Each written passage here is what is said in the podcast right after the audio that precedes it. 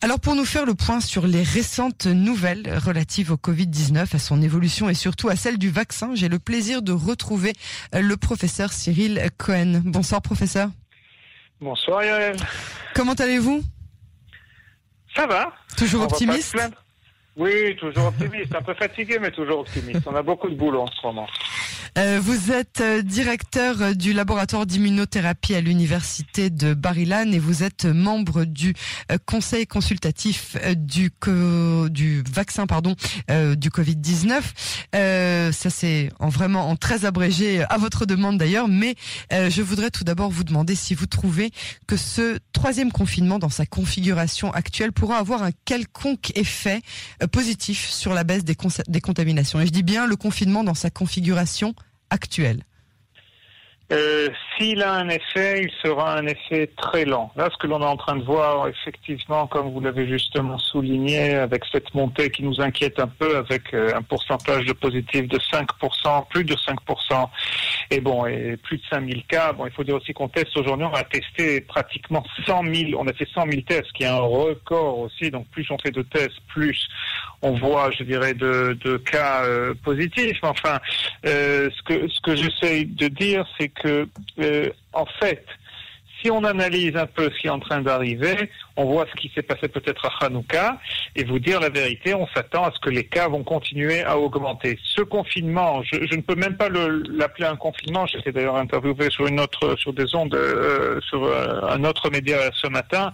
Je, ne vois que certaines restrictions, et même ces restrictions entre nous. Vous entendez la police, par exemple, qui vous dit, ben, les, qui vous dit, les barrages, on va les mettre juste le soir. Ça veut dire quoi? Ça veut dire qu'en journée, chacun peut aller exactement là où il veut, même s'il y a apparemment cette limitation de 1 km, il suffit de dire que vous allez, je ne sais pas où, au supermarché. Ne serait-ce qu'au travail, a voilà, d'aller au travailler. exactement, au travail. On a laissé les écoles. Je trouve que, une fois de plus, les écoles, je crois que c'est une bonne chose. On peut, on peut discuter quelles sont les meilleures classes à laisser, mais je, je n'ai aucun problème pour laisser toutes les classes jusqu'en CM1, quoi, quitte à Dalet.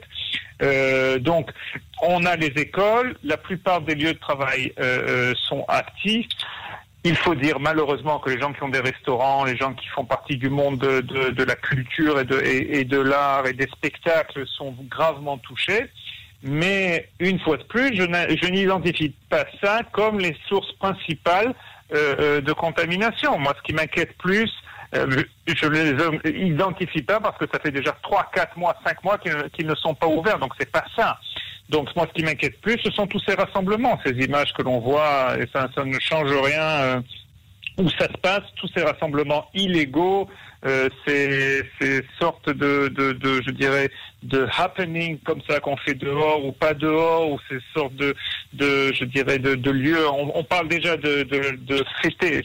La police essaye de se préparer à arrêter les fêtes du 31 décembre, quoi, du, du réveillon entre guillemets, parce qu'on sait que ça va arriver. Donc je vous avoue sincèrement, ça, ça m'inquiète beaucoup et je ne pense pas que le confinement, oh, dans, je dirais, sa, situation présente, sa, composition, c'est quelque chose qui va vraiment ajouter, ou, ou, du moins qui va eh, arriver à faire baisser les cas. Au maximum, à mon avis, pour l'instant, ça va peut-être stopper la progression, mais on est déjà à 5000, 5500 cas et ça va continuer à augmenter. Très encourageant. Euh, on va parler maintenant. non, il faut. Euh, on va parler maintenant des mutations. Euh, oui. Tout d'abord la mutation britannique qu'on a appris en premier, puis celle d'Afrique du Sud, et puis maintenant depuis 48 heures une nouvelle mutation indienne. Ça ouais, fait ouais. beaucoup. Je comprends que le virus mute euh, et que c'est un phénomène que vous, les scientifiques, vous connaissez bien, mais on a l'impression que plus ça va, plus il y en a et surtout qu'elles se multiplient de plus en plus vite. Comment est-ce qu'on pourra avoir la certitude euh, que les vaccins soient efficaces euh, tout d'abord contre ces mutations? Et qu'est-ce qu'on doit faire si jamais ils ne le sont pas? Bon, vous voulez qu'on soit un peu plus optimiste. Oui, donc c'est euh, possible. Oui, oui. Bon, la, situa la situation aurait, aurait, pu être plus grave, ça je peux le dire, euh, vu que euh, on sait que euh, ben oui, non, on sait, on sait que les virus, euh, les virus euh, mutent en général. Mm. Ce qui est en train de se passer, vu qu'il y a un nombre incalculable de cas, enfin on le sait plus ou moins, il y a à peu près plus de 80 millions de cas dans le monde, et, et ça, et ça c'est juste une estimation de cas euh, qui ont été vérifiés. Mais si vous me demandez à mon avis, On a déjà dépassé la barre des 100 millions sans problème. Donc, c'est obligatoire que le virus mute. Le virus, en fait, il a commencé euh, chez les, les chauves-souris. Ça, on le sait aujourd'hui d'ailleurs parce qu'on a retrouvé, et ça c'est très intéressant, des, euh, je dirais, euh, des échantillons qui ont été prélevés chez des chauves-souris aussi bien au Japon qu'au Vietnam ou au Cambodge il y a à peu près une dizaine d'années, où on voit déjà la forme primaire de ce virus qui nous attaque. Donc bon, ça aussi, ça a un peu aidé aux complotistes à leur faire comprendre que c'est pas un virus qui a été inventé euh, chez les Chinois. Donc, on sait déjà que ce virus, euh, en fait, travaille et circule euh, dans le réservoir animal, essentiellement les chauves-souris. Donc, à un moment, il a fait ce saut, hein, ce qu'on appelle, euh, c'est peut-être un saut direct ou peut-être indirect par un autre animal, chez l'être humain. les premiers virus, la première souche, justement, vous me demandez à propos des souches, la première souche, c'est la, la souche qu'on appelle la souche L, qui est L, la lettre L, euh, qui est donc la souche originaire euh, en Chine, elle n'était euh, pas totalement adaptée à l'être humain. Plus on a de gens qui sont infectés, plus en fait le virus, entre guillemets, de manière indépendante chez chacun, peut accumuler des mutations pour lui permettre d'être, entre guillemets, plus performant. Maintenant, il faut définir ce que c'est performant. Pour un virus qui est performant, c'est plus la transmissibilité, la transmission, le taux de transmission que par exemple euh, euh, la gravité de la maladie. Un virus par exemple qui est trop violent, c'est un virus qui ne circulera pas parce qu'en fait quand il est trop violent, euh, il, tue entre guillemets trop rapidement ou il, porte, je dirais, il, cause des effets indésirables chez la personne qui l'infecte. Si par exemple la personne a beaucoup de fièvre, elle va moins sortir, elle va voir moins de personnes donc, les virus qu'on appelle les virus fulgurants, un peu comme l'Ebola, etc., ce ne sont pas des virus qui, qui, euh, qui vont circuler facilement dans la population. Ils vont circuler, certes, on va avoir des, des épidémies, mais c'est pas comme ce virus, par exemple, comme le coronavirus, qui lui, en fait, en étant entre guillemets un peu plus doux, et je vous rappelle que ces cousins, on avait réussi à les arrêter, hein, le SRAS et le MERS, parce qu'ils sont beaucoup plus violents, avec 10 et 35% respectivement de mortalité, alors que là on parle de 0, quelque chose pour ça, entre 1% et un peu moins même. Donc ce virus qui est un peu plus lent, donc il se balade dans la population parce qu'en fait, on a 80% de la population qui n'a pas de, je dirais, de, de, pathologie spéciale, un peu de fièvre, même quelquefois souvent asymptomatique. Donc ce virus, plus il va circuler, c'est ce qui se passe, plus il va avoir l'opportunité de muter. Et donc aujourd'hui, en fait, on voit énormément je dirais, de mutations. On parle déjà, on a recensé aux alentours de 4000 mutations. Et la question, Comment 4000 mutations depuis le début de la, de, de, de la découverte de, ce virus? Oui, ben écoutez, il faut dire aussi que c'est ce qu'on a cherché. Je veux dire, on, on, euh, les gens, je dirais, certains laboratoires ne se sont pas, je dirais que on n'a pas activement cherché ces mutations. On fait, par exemple, en Israël, on cherche, on les, je dirais, on, teste à peu près une trentaine, une quarantaine, peut-être une centaine de souches par, euh, enfin, de gens euh, testés par, euh, de, de, gens, en fait, de souches prélevées chez les gens par semaine. C'est pas beaucoup, quand vous savez qu'aujourd'hui, par exemple, on a eu 5000 cas. Oui. Euh, maintenant, en Angleterre, ils ont fait une étude assez impressionnante d'à peu près. Ils ont testé 130 000 souches parce que c'est pas pareil que le PCR que vous connaissez.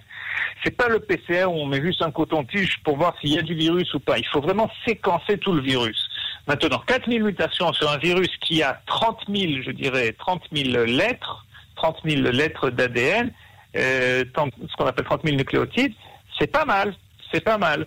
Donc, euh, je dirais qu'en fait, on sait que les coronavirus, ne sont pas des virus qui mutent très facilement. Ils sont assez stables au niveau génétique.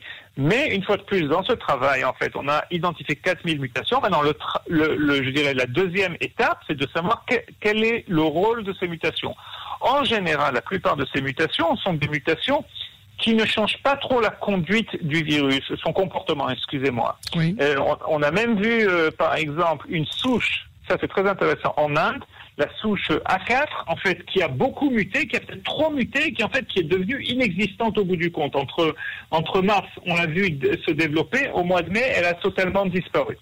Donc on a quand même d'autres mutations dans le collimateur, la mutation 614 qui a été euh, euh, euh, identifiée très rapidement, et maintenant effectivement la mutation ou les mutations, je dirais que c'est des souches, hein, parce que la, la, souche anglaise et la souche sud-africaine, c'est entre 17 et 20 mutations dans le virus qui se sont adaptées et qui ont un taux de, de transmission très très haut. C'est-à-dire qu'en fait, au lieu d'avoir un virus, la souche classique, où on voit un doublement des cas toutes les deux semaines à peu près, avec la souche euh, sud-africaine ou la souche euh, euh, d'Angleterre, on voit un triplement des cas en une semaine. Donc ça, ça nous inquiète parce que c'est pas que le virus est plus dangereux, mais c'est qu'il est transmis plus rapidement. Plus vite, Et là, aujourd'hui, justement, comme vous le disiez, il y a deux jours, il y a une, justement une étude qui a été publiée en Inde où on voit une nouvelle souche cette fois, c'est pas la mutation 501 comme chez les Sud-Africains et les Anglais, mais la mutation 440. Et on voit effectivement qu'en quelques jours, elle est devenue à 34% majoritaire dans une région d'Inde. Et il y a certains, je dirais, euh, euh, certaines études qui suggèrent, mais ce n'est pas encore fondé, qu'elle est peut-être non seulement plus transmissible, mais aussi peut-être un peu plus, je dirais, virulente. Ça, ça nous inquiète quand même. Et donc, euh, on va faire quoi avec cette souche si jamais... Avec les vaccins, avec les vaccins, justement, par rapport à votre question, euh, euh d'abord, on, s'éloigne de la de l'éventualité que le vaccin serait efficace contre cette souche. On ne le sait pas. Non, on ne sait pas encore. On ne le sait pas encore. il faut le tester. Alors, comment on teste? En fait, le meilleur test à faire, ce qu'il faut faire, c'est par exemple prendre du plasma ou des anticorps de gens qui ont été vaccinés. Et aujourd'hui, on en a. Même en Angleterre, vous savez, ils ont commencé la deuxième vague. Ok, ils ont déjà vacciné 800 000 personnes, hein, ce, qui est, ce qui est énorme. Aux États-Unis, on a déjà vacciné 2 millions et, presque 2 millions et demi de personnes. En Israël, euh, comme on l'a dit, un demi-million, c'est un record. Donc maintenant qu'on va avoir des gens qui sont immunisés, protégés, on prend leurs anticorps, on prend les nouvelles souches, on fait ça en labo et on prend des cellules qu'on infecte avec la nouvelle souche avec les anticorps de gens qui ont été justement vaccinés pour voir si ça empêche l'infection. Notre assumption, notre hypothèse, c'est que jusqu'à présent, vu que ces mutations ne sont pas majeures, normalement le système immunitaire qui a été stimulé par le vaccin devrait arrêter la propagation aussi de ces nouvelles euh, variantes. En tout cas des deux premières. Voilà. Exactement. Et pour, et pour l'indienne, on aura la réponse euh, vraisemblablement cette semaine, enfin la semaine prochaine peut-être.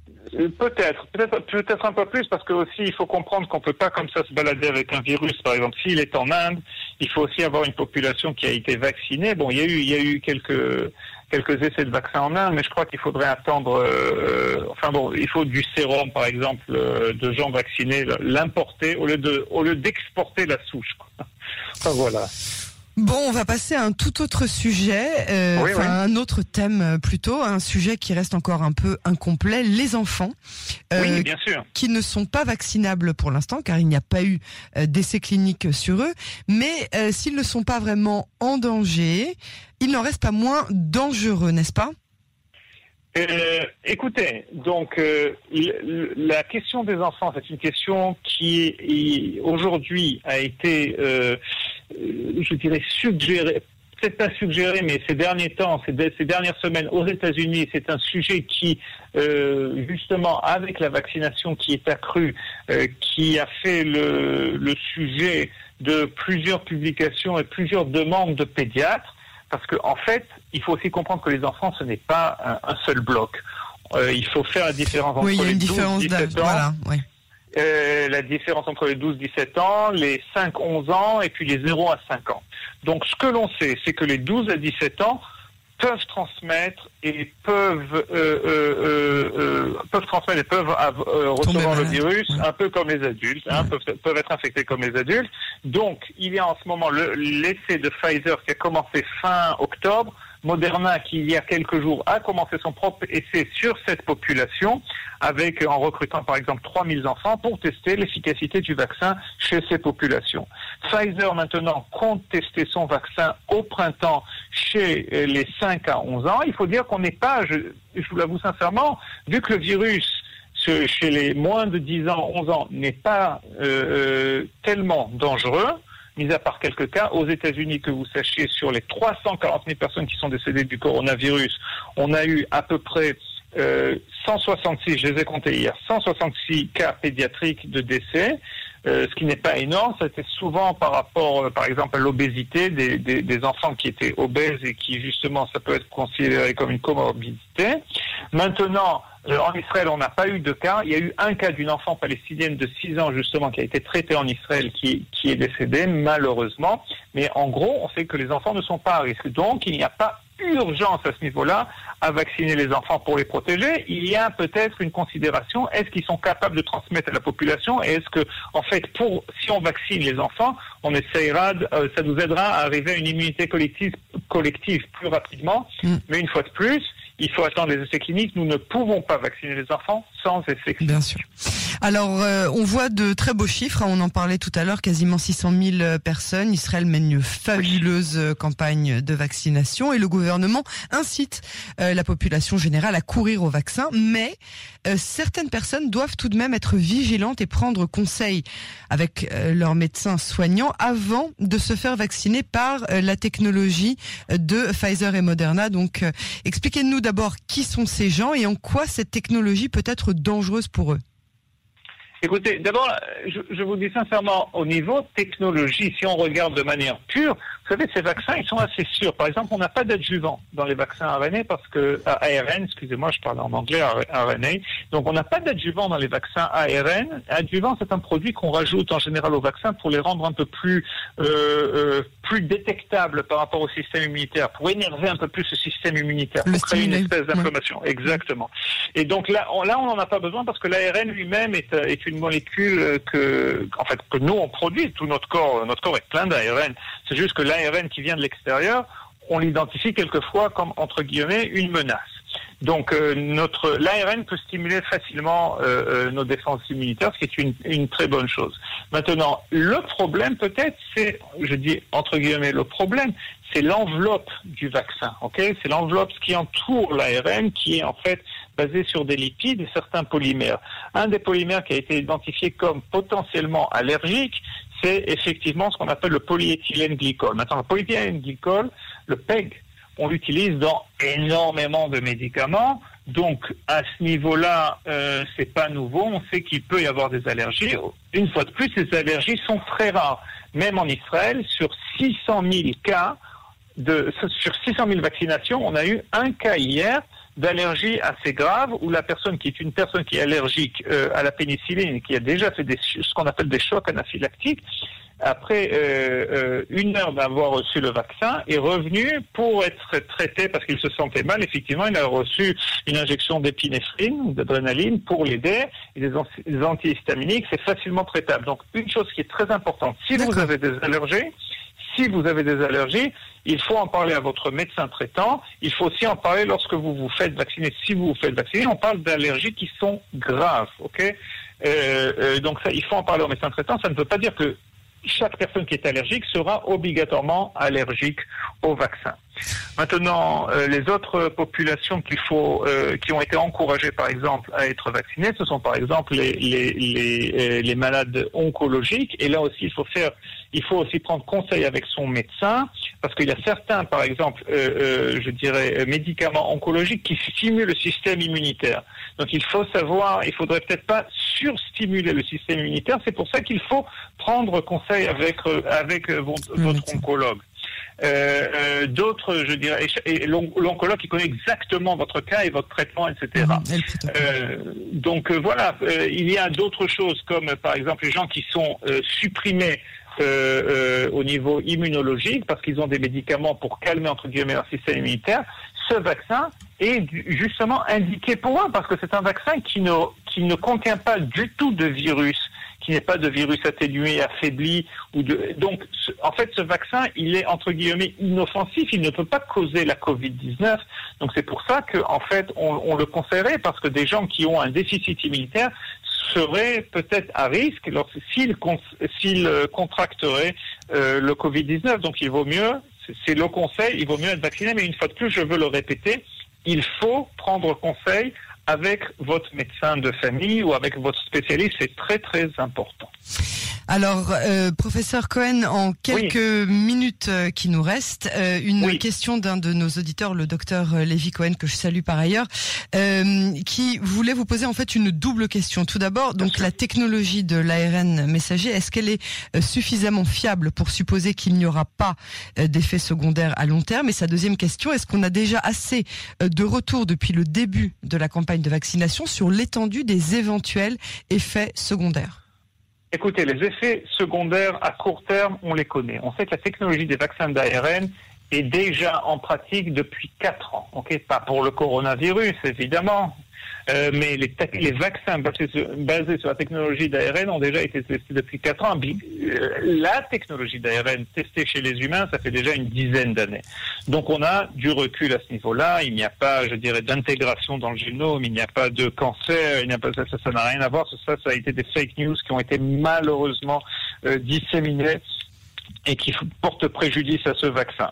Maintenant, les effets secondaires à long terme, on les attend. On pense, je vous rappelle que quand même la FDA, qui n'est pas n'importe qui, a, analysé toutes ces données que l'on a depuis, je dirais, euh, le mois de mars, par exemple, pour Moderna. Donc ça fait déjà neuf mois mhm. que ces vaccins sont testés chez les êtres humains. On n'a pas vu d'effets secondaires particuliers.